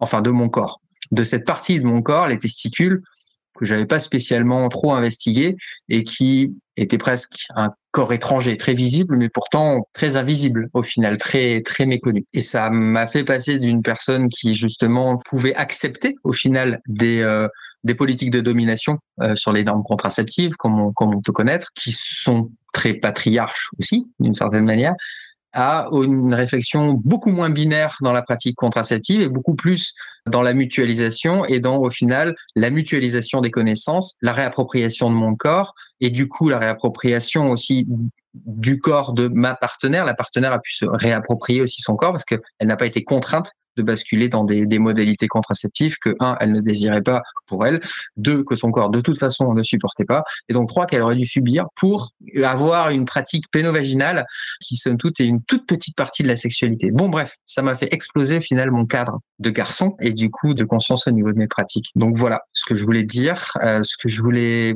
rajouter pour revenir sur mon vécu personnel. Moi quand j'ai commencé, j'ai eu assez peur parce que se remonter les testicules, ça reste un acte euh, est-ce que tu peux un peu expliquer comment ça fonctionne? Donc, je, pratique euh, la contraception euh, testiculaire thermique, euh, donc qui est basée sur l'exposition de ses testicules à la chaleur de son propre corps. Parce que les testicules sont sensibles à la chaleur du corps. Si elles sont à une température inférieure à celle du corps de l'ordre de 1 à 1,5 degré, les spermatozoïdes sont produits. Si les testicules sont à la chaleur du corps, eh ben, la, chaleur agit comme un interrupteur et elle vient arrêter la production de spermatozoïdes. Ça se fait pas en un jour, en une heure. Le cycle chez les garçons de la spermatogénèse, donc de la production des spermatozoïdes, c'est trois mois. Trois mois pour produire un groupe de spermatozoïdes. 1000 spermatozoïdes sont produits par chaque battement de cœur. Donc c'est un gros groupe. Et ce groupe-là, eh ben pour l'arrêter. Ça se fait pas en, un jour, ça se fait en trois mois. Donc le cycle de la spermatogénèse. Voilà. C'est pareil à la réversibilité. Quand on arrête une méthode de contraception euh, dite masculine, il y a un temps différé en termes de réversibilité. Donc c'est pareil, il faut attendre trois mois pour récupérer au final euh, des spermatozoïdes de qualité et qui fonctionnent, euh, qui fonctionne bien. Ces temps différés, c'est valable quelles que soient les méthodes de contraception hors le préservatif mais vasectomie, méthode hormonale, euh, les méthodes type RISUG, barrière qui pourrait arriver au niveau des canaux déférents ou la méthode thermique, ce sera toujours la même recette de cuisine. Voilà. Il y a ces temps de trois mois. Elle se pratique comment cette contraception? Eh ben, elle se pratique en venant soutenir et en maintenant les testicules dans la poche inguinale au-dessus de la racine de la verge, là où vous avez les poils il y a une poche en fait qui est connectée en fait à la poche scrotale basse et les testicules peuvent ascensionner comme on dit et se mettre dans cet endroit. Sauf qu'elles ne restent pas dans cet endroit. Vous en doutez, elles peuvent redescendre avec la gravité. Donc il faut inventer des outils qui s'opposent à la gravité au final, qui ont un effet push-up, dont le, le remonte-couille toulousain, le jogstrap ou euh, l'anneau thermique euh, Androswitch, qui sont des objets dans lesquels vous insérez la verge et le scrotum donc la poche dans laquelle il y a les testicules.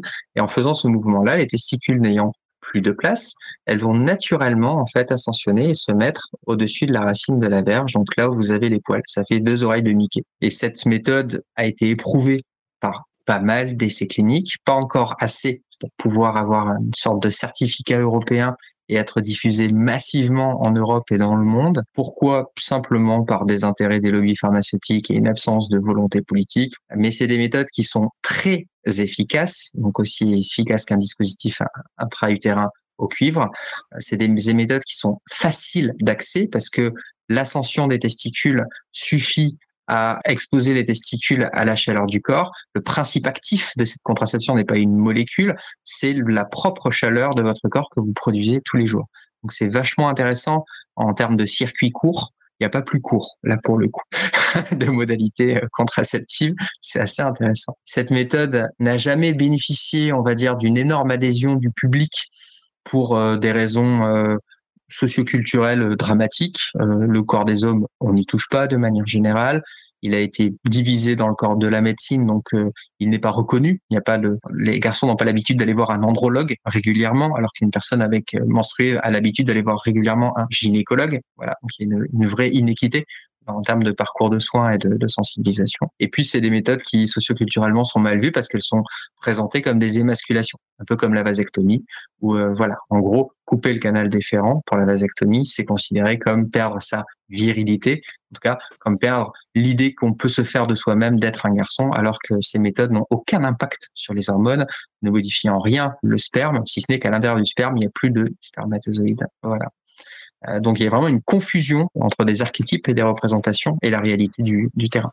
Voilà. Et donc c'est cette méthode, la méthode thermique, que j'ai choisi de pratiquer il y, a, il y a cinq ans maintenant, en inventant ce petit objet euh, en silicone, là, l'Andro Switch, qui permet justement de se suspendre les, les testicules et qu'on peut se procurer un peu partout sur Terre, parce que c'est moi qui les fabrique depuis euh, mon garage, que j'ai transformé en laboratoire. Voilà, pour, tout vous dire. Aujourd'hui, il y a, y a une volonté, en tout cas, de, de démocratisation pour pouvoir avoir assez d'essais cliniques pour que ça soit reconnu?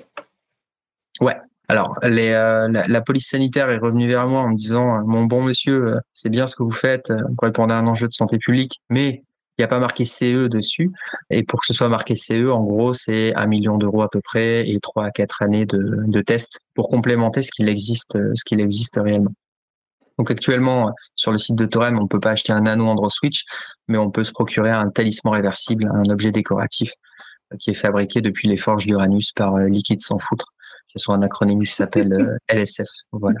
Donc euh, euh, tout s'est arrêté et tout continue comme avant et on est toujours là pour accompagner les personnes quels que soient les suspensoires qu'elles prennent, euh, que ce soit de la fabrication de jockstrap ou, euh, ou si vous voulez détourner des objets décoratifs, euh, libre à vous en fait. on est là pour vous accompagner, former les médecins et tout ça. Donc on a créé une coopérative il y a peu de temps parce que ben, ben il y avait quasiment plus de personnes en France qui utilisaient la vasectomie ou qui envisageaient d'utiliser la vasectomie que de personnes qui envisageaient d'utiliser la, la, méthode thermique. Donc ça commençait à devenir gros et donc on a, on a créé une coopérative pour que tout le monde puisse participer en fait à cette à ce parcours réglementaire qui est euh, long, lent, compliqué et très coûteux. Voilà. Donc là, on est en train de lever des fonds. Cette, coopérative s'appelle euh, Entrela. Vous pouvez la trouver facilement et, la rejoindre. L'idée de cette coopérative, c'est d'être un incubateur aux porteurs de projets comme moi ou d'autres personnes pour que les petits porteurs de projets, en fait, qui de tout temps n'ont jamais pu accéder au marché parce que c'est un marché qui est aux mains en fait des lobbies pharmaceutiques. Les lobbies pharmaceutiques ne font pas leur travail de mettre sur le marché ce que la, la société civile désire, ce dont elle a besoin, bah, nous allons le faire nous-mêmes avec cet incubateur pour que nous puissions choisir nous-mêmes ce qui accède ou pas sur euh, sur le marché. Ça, c'est en cours. Le monde politique est en train d'écouter aussi euh, d'une oreille attentive euh, ces, ces avancées.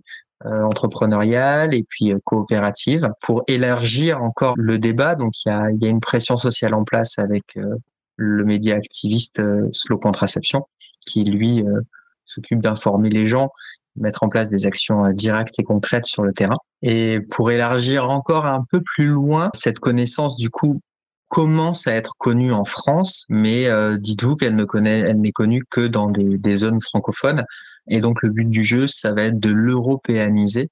Donc euh, là, on lance un tour d'Europe sur un bateau qui est adapté pour aller sur les canaux et euh, pendant plusieurs années vadrouiller l'Europe, sensibiliser, faire des actions, créer des comités d'usagers partout où on passe, euh, de l'événementiel avec beaucoup d'actions artistiques pour pouvoir en fait informer et que les gens puissent avoir le choix non plus maintenant simplement en France, mais aussi euh, en Europe. On s'est éloigné de mon vécu sur mes testicules, mais. Euh, non, non, non, non, écoute, euh, moi, de toute façon, je t'ai rencontré. un, je suis actionnaire d'Entre-là. Je crois qu'il y a mon histoire sur la contraception qui a été partagée la semaine dernière. Et moi, mon premier contraceptif masculin, c'est le tien. Donc, j'ai pas mal de, de, talismans à la maison. ok. Mais d'ailleurs, je me j'arrivais plus à me souvenir comment j'en ai entendu parler. Parce que franchement, je crois que le premier que j'en ai entendu parler, c'était il y a cinq ans. Donc, je pense au tout début. J'arrive pas à savoir si tu as fait une pub sur Instagram ou sur Facebook ou comment j'ai pu en entendre parler dès le début. Est-ce que tu as fait une pub sur Instagram ou un truc comme ça? Alors, j'ai jamais fait de, de, pub. comment j'en ai entendu parler? J'arrive pas à me savoir comment j'en ai entendu parler. Et là, là, il y a, donc, au tout début, là, il y a 5-6 ans, j'avais tenté de joindre les médias. J'avais tenté de joindre euh, plein d'organismes, BPI France et tout ça, pour, euh, pour lever des fonds et tout ça. J'avais aussi tenté de joindre les médias pour leur dire, bah, peut-être qu'il y a un sujet qui sera intéressant de développer et tout ça. Et au final, on m'a jamais répondu. Et c'est la seule et unique fois où je suis allé chercher des médias. Maintenant, c'est eux qui viennent me chercher. Et je pense que tu m'as, as dû m'entendre par l'intermédiaire de Combini, où du coup, j'étais allé pitcher chez eux. Du coup, la, la, vidéo a tourné sur Facebook et elle a été vue plus de 3 millions 5, 3 millions 4. Enfin, vraiment, elle, est devenue virale. Je sais toujours pas pourquoi celle-là plus qu'une autre. Il n'empêche, ça a fait un grand boom. Et c'est là que vraiment, il y a eu quand même un changement d'échelle. Et euh, donc au niveau médiatique, euh, après j'ai pas mal tourné. Donc euh, tu as dû en entendre reparler ou tomber par hasard dessus. Sinon, voilà, c'était possible. Et en tout cas, moi de, de mon vécu, s'il y a d'autres personnes à testicules qui ont envie d'y aller, si votre généraliste, votre copine ou votre entourage vous dit c'est un truc chelou, il y a d'autres médecins. Surtout aller au planning familial qui sont très friendly et très accueillant et très gentil. C'est eux qui m'ont un peu changé sur ça, parce que moi, mon médecin et mes partenaires de l'époque n'étaient pas très fans de l'idée que je fasse ça. Elles avaient peur de l'avenir de mes testicules et de ce qu'il allait, si j'allais pouvoir encore être un père fertile un jour ou pas. Euh, donc j'ai rencontré pas mal de freins. Et c'est vrai que le planning familial m'a vachement détendu euh, sur tout ça. Donc je crois que j'ai mis trois ans entre le moment où j'ai vu ta vidéo et je l'ai acheté. Ça me refait penser que tu dois aimer South Park parce que les tailles, les tailles des, différents trucs étaient en fonction des personnages de South Park. Euh, par rapport aux personnages de South Park, je tiens à le dire, ils ont été choisis sous huissier par tirage au sort en fonction des tailles. Il n'y a pas eu de, choix et de caractérisation en fonction des, personnages. Euh, voilà, je, tiens à le préciser. Cartman et Kevin te, remercieront euh, pour ça. Après, moi, alors c'est juste sur la, moi le Rizog et le Vasal Gel, c'était les premiers trucs que j'ai entendus et qui, qui ont l'air euh, moins invasifs et moins contraignants d'un point de vue de temps. Euh, vu que c'est juste on met un produit et dans mon souvenir c'était juste on mettait un produit et tout d'un coup quand le, le, le liquide passait ça le rendait euh, inactif c'est vrai que c'est un, un, vrai engagement de le porter parce que c'est moi j'essaie de porter 15 heures par jour et que euh, et donc voilà ça, ça demande c'est un, un, engagement. En tout cas moi j'étais heureux et content de le porter et je me sentais très libre euh, de le faire. Tout le monde était mais c'est quoi ce truc? Et, et tout le monde comprenait pas pourquoi j'avais ça au début. Et après sur la vasectomie pour moi il y a, y a, quand même un truc où côté qui moi me gênait à une époque c'est que c'est pas complètement réversible et que c'est pas souvent dit que c'est pas 100% réversible euh, et qu'on c'est souvent on en parle comme une, un moyen de contraceptif possible. Sauf que j'ai personne qui m'a dit que c'était à 100%. Enfin, j'ai plus quelles sont les statistiques en fonction des pays de réversibilité. Donc pour moi, c'est pas c'est pas non plus une alternative. Euh, enfin, c'est une alternative quasi définitive, enfin, avec la possibilité définitive. Donc c'est pour ça que les trucs chauffants me paraissent, me paraissent être des alternatives plus souples et adaptable parce que tu peux ne pas avoir envie de gamin à 25 ans et à 35 ans être rattrapé, sauf que si tu as fait une vasectomie et que ça revient pas en arrière. Ouais. La, vasectomie, euh, c'est vraiment, c'est en fonction des pays, en fonction de plein de trucs, euh, le taux de réversibilité.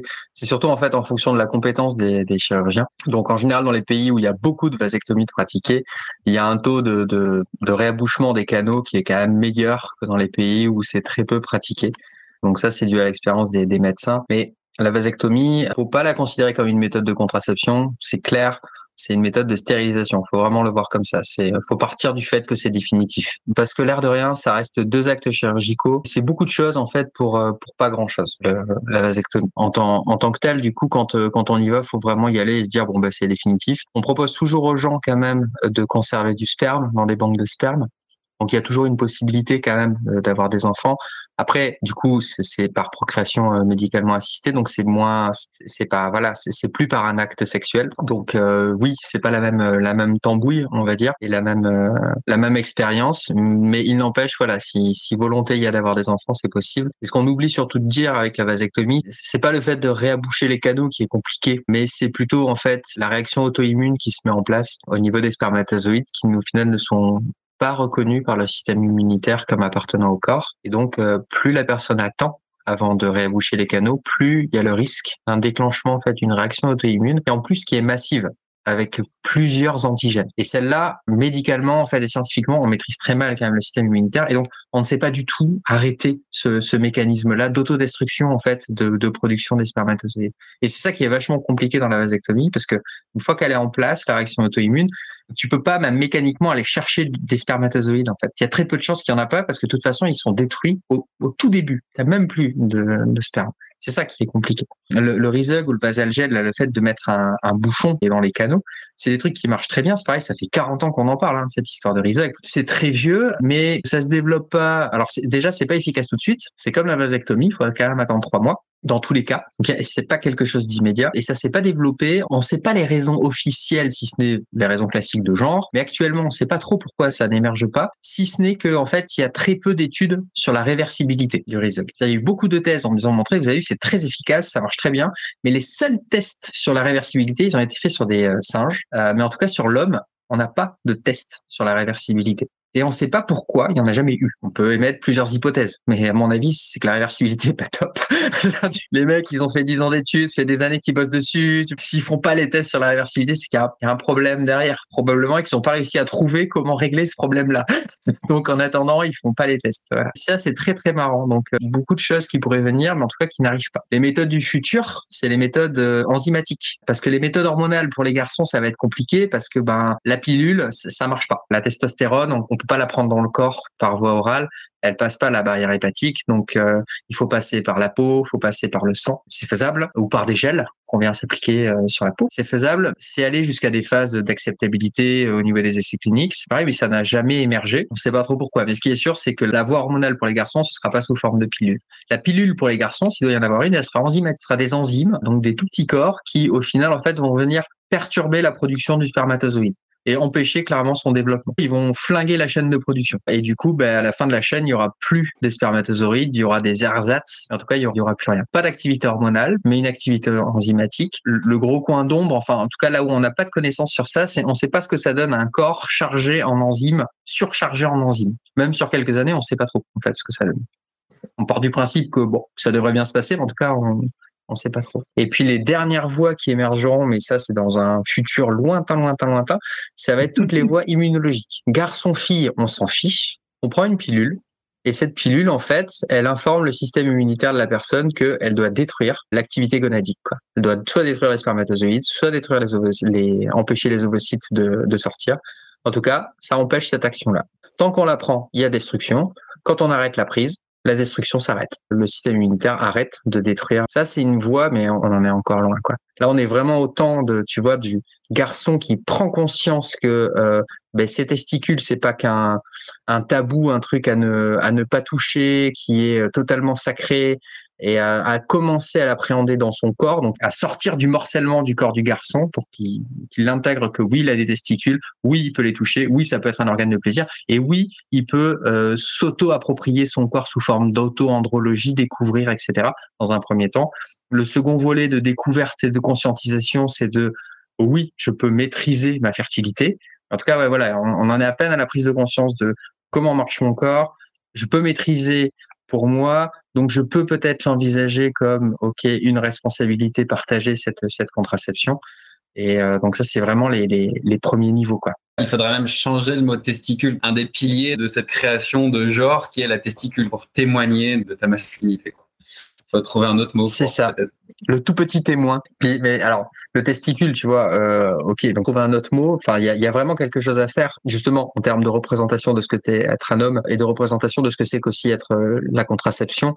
Euh, il y a cette idée de sortir aussi de cette binarité de genre en termes de contraception. On n'est pas hyper bon, quoi. C'est pour ça que les, les collectifs, les réseaux militants parlent plutôt de dites masculines L'idée, c'est de se dire, on n'a pas trouvé mieux, mais quand même, on questionne le mot. Moi, j'aimerais bien qu'on aille un peu plus loin, c'est qu'on aille directement sur l'organe. On dit qu'il y a des contraceptions testiculaires, voilà. Ça nous permet derrière de critériser et de ranger de la même manière les contraceptions. Il y a des contraceptions post-testiculaires, genre la capote. Euh, il y a des contraceptions purement testiculaires, c'est celle la thermique, pure. Mhm. Et des contraceptions qui sont pré-testiculaires, c'est toutes les méthodes hormonales qui vont empêcher au final la sollicitation du, du, testicule, donc la sollicitation à produire des spermatozoïdes. En gros, on pourrait classifier comme ça. On pourrait faire exactement la même chose avec des contraceptions ovariennes et travailler dessus, en fait. Et on sortirait en fait de cette dualité de dire c'est la fille, soit le garçon qui part. Non, c'est pas une histoire de genre. La contraception au départ, c'est autre chose en fait c'est venir théoriquement profiter un maximum de ce moment qui va être cette, cet échange autour de la relation sexuelle et pour empêcher une mécanique purement biologique qui va se mettre en place si on n'en est pas conscient, si on n'a pas la connaissance de ce qui peut se passer, pour euh, prendre un maximum de plaisir et pouvoir euh, voilà être dans ce qu'on estime le, le, meilleur dans une forme de fusion avec sa partenaire qu'on imagine, mais en tout cas d'être dans une émancipation et pouvoir appréhender cette énergie de la sexualité aussi sans la peur d'une conséquence. Faut vachement tempérer ça, la peur de la conséquence, parce que le premier argument qu'on pourrait reprocher à la contraception euh, testiculaire, c'est mettre la responsabilité d'une conséquence sur les épaules d'une personne qui ne va pas en avoir à assumer les conséquences. Et du coup, c'est très problématique. Enfin, un garçon n'aura pas d'utérus, en tout cas pas sur les, les 10 000 prochaines années, ça devrait pas se passer comme ça. Il y a une vraie limite. La contraception, euh, conceptuellement, elle est en train d'évoluer dans les mondes scientifiques. On peut parler d'une contraception du 21e siècle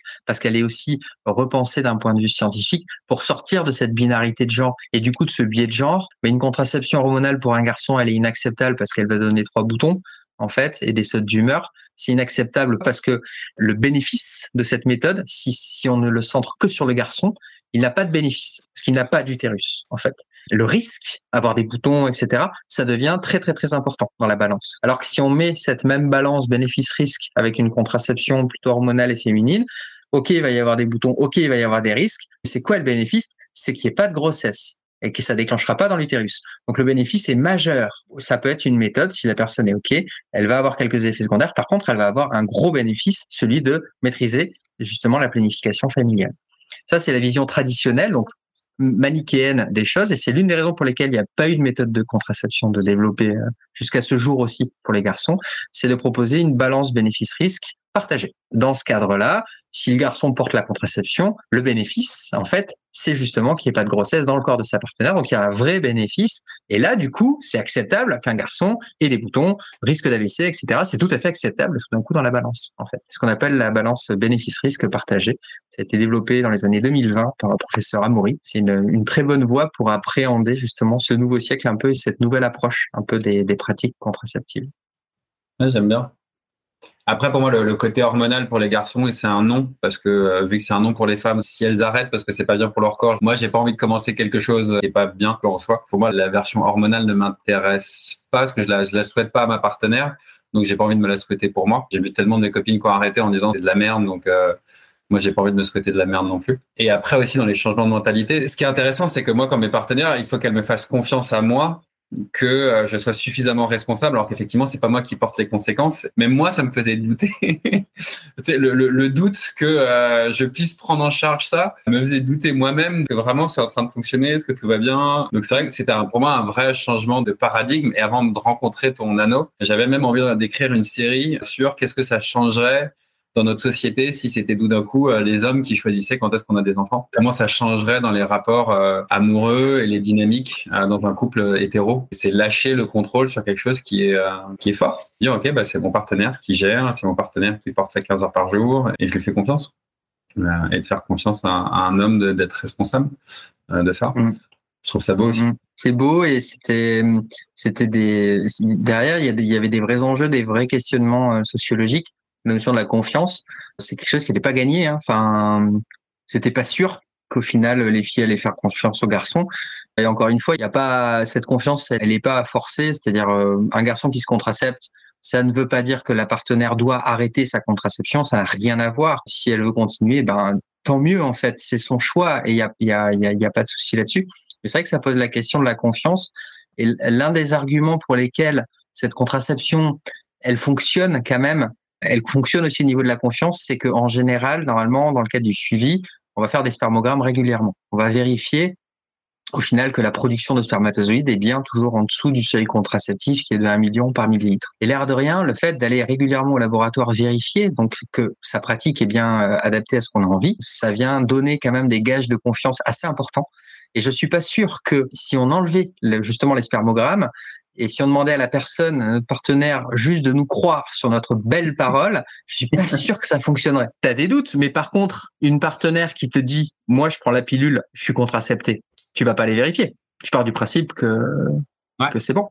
Tu vois C'est sûr qu'il y a un enjeu de confiance à cet endroit-là entre deux corps qui est assez amusant à, observer. Et je pense que c'est pour ça que mes premières partenaires étaient un peu réfractaires à ça. Il y avait, mais qu'est-ce que c'est que ce truc? Ça n'existe pas. C'est de la magie, marque, ça ne fonctionne pas. Nous, on travaille dans la sexualité, on sait ce que c'est. Mais non, je, je sais pas. Le mec, il a l'air vachement bien. Ça a l'air vachement bien. Moi, je trouve ça trop cool.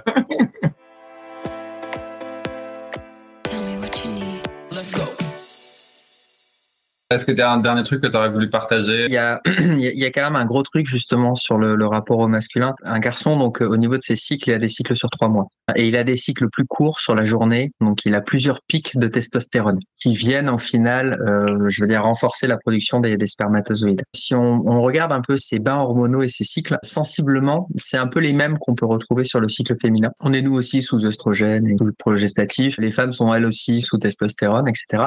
Mais c'est simplement en fait dans la mesure de, l'hormone qui n'est pas joué de la même manière en termes de rythme, d'amplitude et de fréquence. Au final, c'est un peu comme si un garçon montait et descendait une petite colline tous les jours avec les pics d'hormones, tu vois, euh, couplé avec au final, euh, on va dire, euh, monter une colline un peu plus grande sur trois mois, doucement, tu vois. Pour une fille, c'est plutôt comme si elle montait, elle descendait l'Everest une fois par mois. Mais nous aussi, on est cyclique les garçons aussi. Ça, c'est la bonne nouvelle. Ça permet de, rapprocher encore une fois les, différences. Nous aussi, on est cyclique. Euh, ça, c'est le, le, premier point.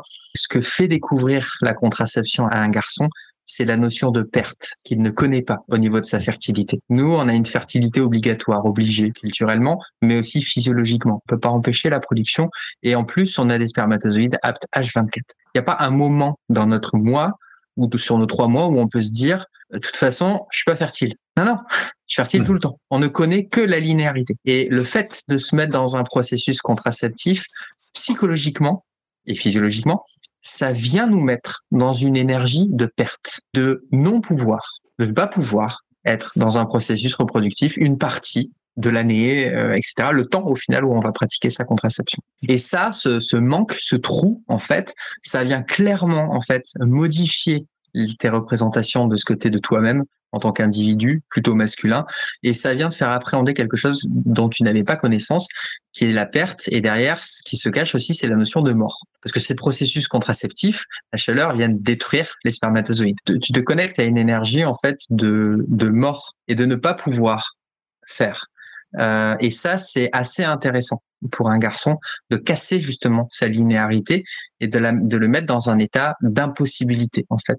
Ça le sort de la toute-puissance, naturellement. Il est dans un état où il ne peut plus quelque chose qui le pouvait naturellement. Et ce quelque chose, en plus, était essentialiste, était naturel. C'est très intéressant l'ouverture que ça fait sur soi, la relation avec sa partenaire, et derrière sur la parentalité le livre que tu voulais écrire. Donc, si les garçons, tu vois, si c'était eux qui pouvaient déclencher à 90% le, eh ben, moi, je veux un bébé bah, en fait, peut-être que le fait de ne pas pouvoir féconder euh, tous les jours, ça peut créer un manque et créer justement une réflexion autour de la paternité, en fait, et créer du désir, et créer clairement, en fait, un nouveau rapport à la parentalité pour les garçons et pour les couples de manière générale, où les garçons seraient quand même euh, beaucoup plus consentants, conscients et responsables de leur choix quand ils diront moi je veux un bébé, mmh. parce qu'ils auront expérimenté le moment dans leur vie où ils ne pouvaient pas l'avoir. Sans parler du fait que, en termes de temporalité, sur une femme, il y a aussi une date de fin dans la fertilité qu'il n'y a pas chez les hommes. Mais il y a un phénomène similaire à la ménopause qui s'appelle l'andropause quand même. Mhm. Pareil, dont on parle pas du tout très peu, hein, mais qui vient quand même signifier qu'il y a un changement.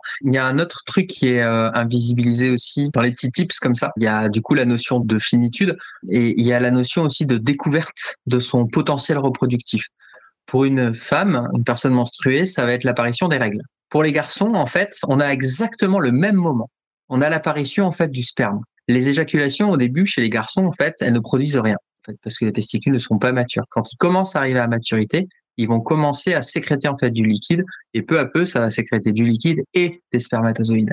Et en fait, c'est un moment qu'on peut identifier dans l'histoire de vie du garçon, mais c'est un moment qui est totalement passé sous silence. Donc cette identification et ce temps ce rituel un peu sociétal de dire voilà là tu passes de euh, d'un enfant à presque un adulte entre guillemets parce que tu as la capacité à te reproduire chez un garçon il n'y a aucun moment qui est marqué les rituels d'avant, c'était ben, tu pars faire l'armée, voilà, super rituel, merci.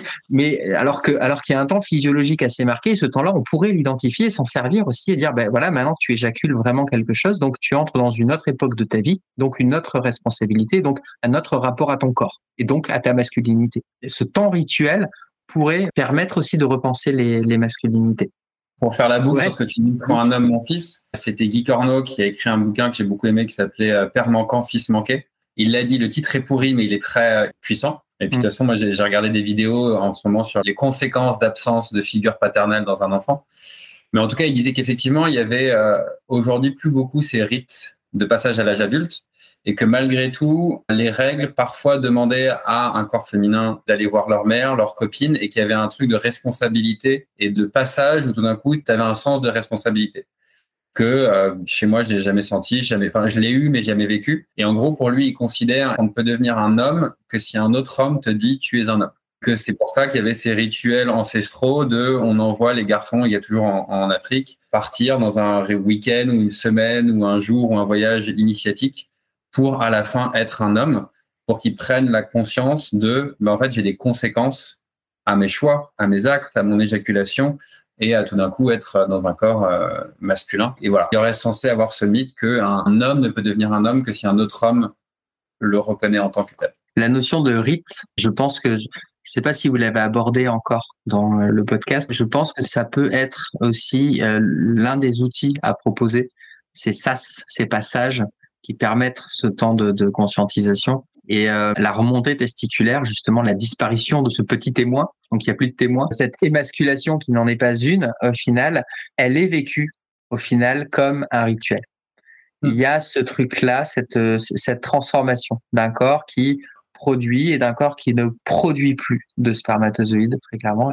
Et ça a des conséquences assez importantes. Et je pense que l'une des conséquences de ce geste-là dans, dans cette pratique contraceptive, c'est qu'elle fait que c'est des méthodes qui sont somme toute pratiquées avec beaucoup de conscience et de responsabilité par les personnes qui les pratiquent. Parce que la personne est vraiment actrice justement de son processus au travers de ce geste et du coup du testicule qui est à bout, le fait de le rendre visible pour après l'internaliser, c'est un véritable rituel, c'est un vrai, véritable sas au final, cette ascension du testicule. Et donc, je pense que cette, cette pratique contraceptive a aussi toute sa place dans repenser aussi le masculin. Est-ce que c'est qu'être un homme Ça peut jouer. Voilà. Et maintenant, pour clôturer l'épisode, voilà les questions rapides. Qu'est-ce que tu aimerais que ça inspire pour toi, le masculin? Euh, J'aimerais que ça inspire en fait un mouvement, un geste, qui a ses codes, comme le féminin pourrait être représenté par ce geste-là.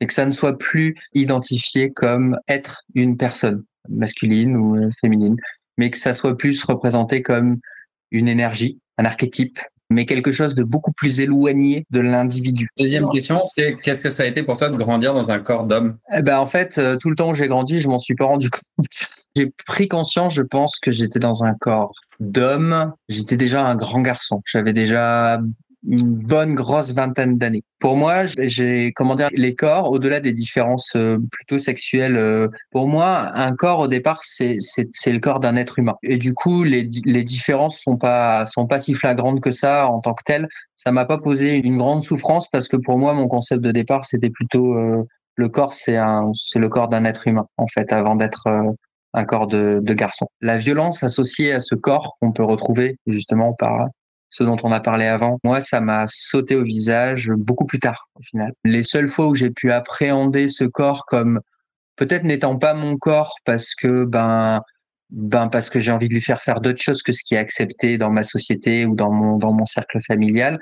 Ça a été des, des moments, euh, des moments marquants, mais des moments euh, pas non plus répétés tous les jours.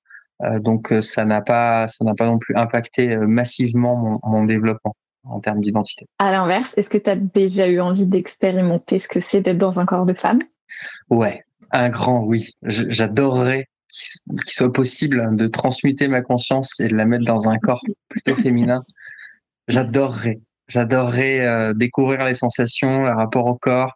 J'adorerais euh, pouvoir découvrir ce que c'est qu'une grossesse, l'accouchement. J'adorerais vraiment si je pouvais, euh, mais mais presque tout type de corps pour être très honnête. J'adorerais expérimenter, oui. Quelle serait pour toi la première mesure que tu prendrais pour aller vers plus d'égalité économique, euh, politique, culturelle? Entre les hommes et les femmes. On ferme toutes les bourses et on arrête le capitalisme. C'est marrant que tu choisisses le mot bourse, je trouve ça génial. C'est pour ça que j'ai choisi. Qu'est-ce que tu dirais à ton toi de 5-6 ans? Je dirais que je crois en lui et que je suis fier de lui. Et c'est quoi la dernière fois que tu t'es senti équilibré entre ton masculin, ton féminin, où tu te sens tu es en harmonie à l'intérieur de toi? J'ai pas une vie personnelle ces temps-ci évidente.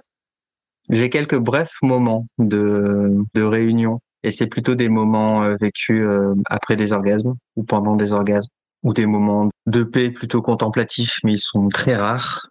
Et après des périodes longues de sensation euh, d'être équilibré, d'être un et euh, à sa place, ça date de bien une dizaine d'années. Merci Maxime. Merci. Merci Marie-Ange. Merci Marc. Je disais, c'était sympa le confessionnal. et avant de clôturer, est-ce que tu as une actu ou quelque chose? Bon, Tu as, déjà un peu parlé de Entre là tout à l'heure. Un endroit où les gens peuvent te suivre peut-être pour tout le, le développement de ces projets-là Oui, pour nous suivre, euh, le mieux, c'est de rejoindre le compte Instagram de Slow Contraception ou de passer sur le site de torem.com, T-H-O-R-E-M-E.com.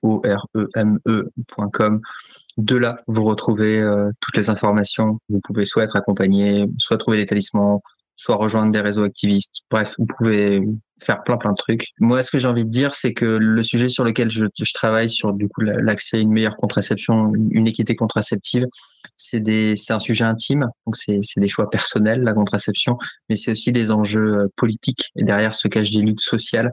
Donc le mouvement ne, peut s'inscrire que dans une alliance féministe, très clairement.